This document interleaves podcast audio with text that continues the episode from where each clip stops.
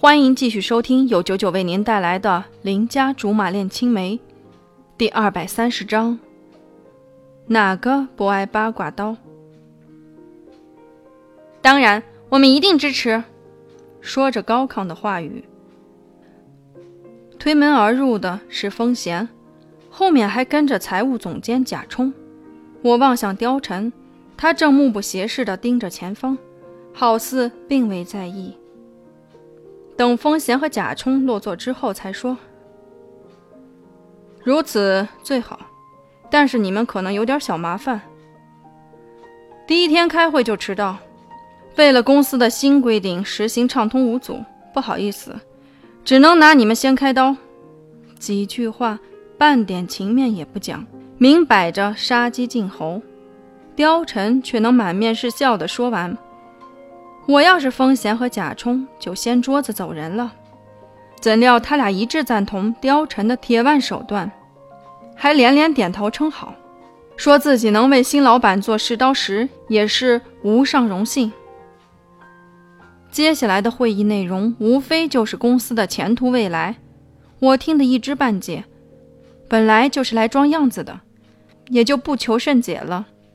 只是散会的时候，全体高层齐刷刷起立，貂蝉慢悠悠站起来，高层们向貂蝉的背影行了注目礼。等我和貂蝉走出去，才隐约听见会议室里交头接耳的声音：“真酷！”一不留神就把真心话给说了出来。貂蝉笑笑：“是吗？我还有更酷的。”“什么什么？我都好奇死了。”他却摇头，到时候你就知道了。貂蝉，你这人真没劲。他不解，有吗？当然，每次都吊人胃口，又藏着掖着，忒不厚道。他突然搭上我的肩膀，坏笑着说：“是吗？你想不想试试更吊胃口的事情？不用看都知道，两边工位上很多双或惊讶或暧昧的眼睛正盯着我们看。”我赶忙推开他。正经地说：“老板，我可是好人家的姑娘，不搞职场潜规则。”在会议结束之后的半个小时之内，公司上下通过所有正规或非正规的渠道得知了貂蝉接手的事情。大家普遍怀着看热闹和传说热闹的心情，愉快地度过了上午时光。和貂蝉吃完午饭回来，刚到电梯口。本来里面塞得满满当当的人，全都一下子变得精明了，纷纷让了出来，推说自己有事没办完，借口烂得要命，无非就是听说了貂蝉今早杀鸡儆猴的事情，不敢和貂蝉靠太近。貂蝉也不在乎，自顾自进去了。我还在电梯外面惊讶着，他干脆伸手把我拽了进去，随即关上电梯门。如果我没看错的话。关门之前，同事们看我的眼神是那么复杂多变呢。这下完了，我肯定得被大家议论死。我自言自语起来。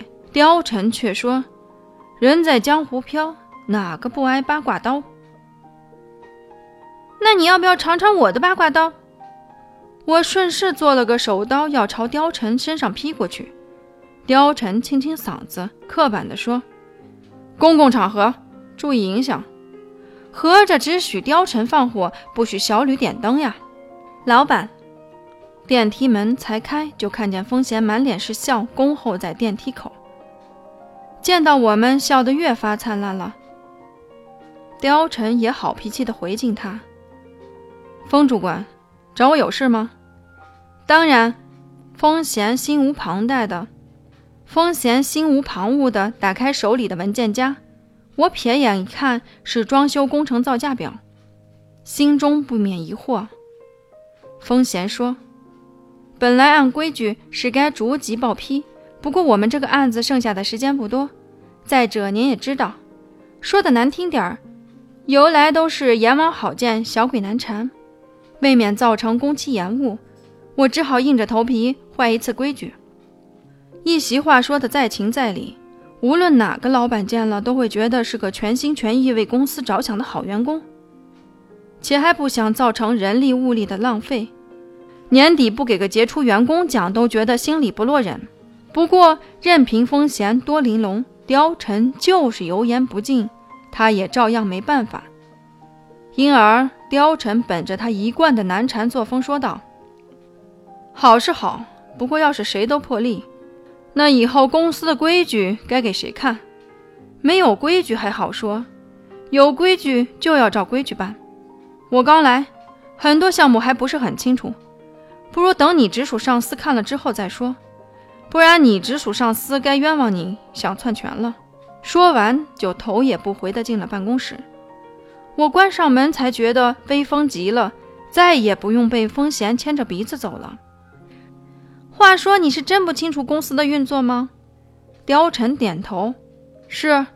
你见我什么时候关心过我爸的生意？那你就不怕他们串通一气把你架空吗？”貂蝉胸有成竹地说。他的直属上司王副总，你也是见过的，出了名的胆小怕事。你觉得他敢吗？你怎么知道不是扮猪吃老虎？我就算再怎么新官上任，手里也要有点人事资料，不然我怎么判断谁忠谁奸？再说了，据我所知，风贤的报价单有问题，刚才一看就发觉数字在同行里高了些，肯定做过手脚。我故意把这个问题下放给老王，就是想看看他站哪边。一朝天子一朝臣，没能力不要紧，关键是不能站错队。貂蝉这些长篇大论对我而言太厚黑，要不是今天得以站在貂蝉身边，公司很多深层八卦我恐怕这辈子都不知道。看来貂蝉这把椅子还是真不好坐。